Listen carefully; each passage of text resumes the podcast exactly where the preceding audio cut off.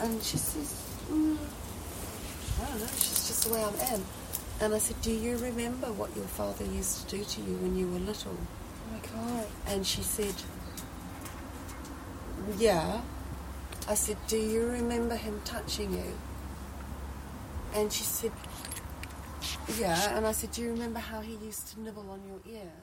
And, and, and I tried to talk to her about it. And I, I said to her, I said, You know, a lot of things that went on that your mum went through and what your father did to you and your mum and everything.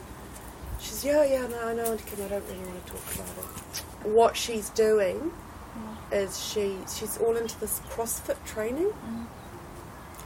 and like weight building and, and just so whatever she does work wise or social wise she gets so focused into it that nothing else around her is happening. Mm-hmm. And that's because that's the way she's protecting herself. She's escaping and she's just focusing on one thing and not actually the real world what's going on around her. Yeah. my sister said, She doesn't need counselling, she'll be fine.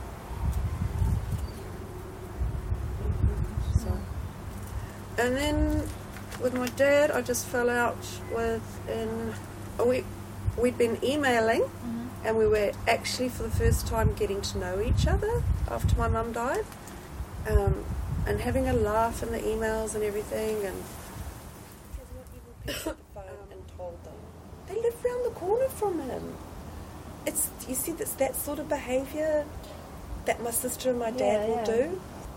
Crazy behaviour because they know what they're doing is wrong, so they don't want. They know that we will judge them, and they don't want to tell us. Yeah. Anyway, so and he's and um, he he knew that I'd fallen out with my sister, and his last words on Facebook were, "Well, you've lost your sister, and now you've lost your father too."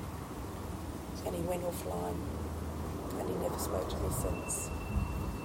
It's like my mum will be up there. She'll be so upset with his behaviour and my sister's behaviour. Um, but my brother and I are sticking together. My brother, he's there in South Africa, and he said, "Don't." I, I said, "Oh, I, I know for sure. I've been written out of the world, definitely, because I, could just picture it. Because within a few days of my mum dying, my dad had me typing up a new will. I knew what I was getting, and it was a lot. And um, I said to my brother as soon as that, as soon as he went offline, and he hasn't spoken to me since. I said, "Oh, I know he would have been so mad. He would have gone out the next day, and he would have gone to some lawyer, and he would have just got me signed out of that will." And my brother said, "Don't worry, I'll make sure you get some money." I said, "I actually don't even care. The only thing I care is that if Mum wanted me to have some of that money, then yeah, I'd like to have some." But otherwise, I don't want his stinking money. Um, yeah. I'm not rich or anything now, and I probably won't be, but money's not everything, you know. For Christmas and for their birthdays. And, then- and then this year they said, Mum, do you, do you think we'll get any money from Granddad this year? And I said, and they said, no. And I said, no. Sorry. and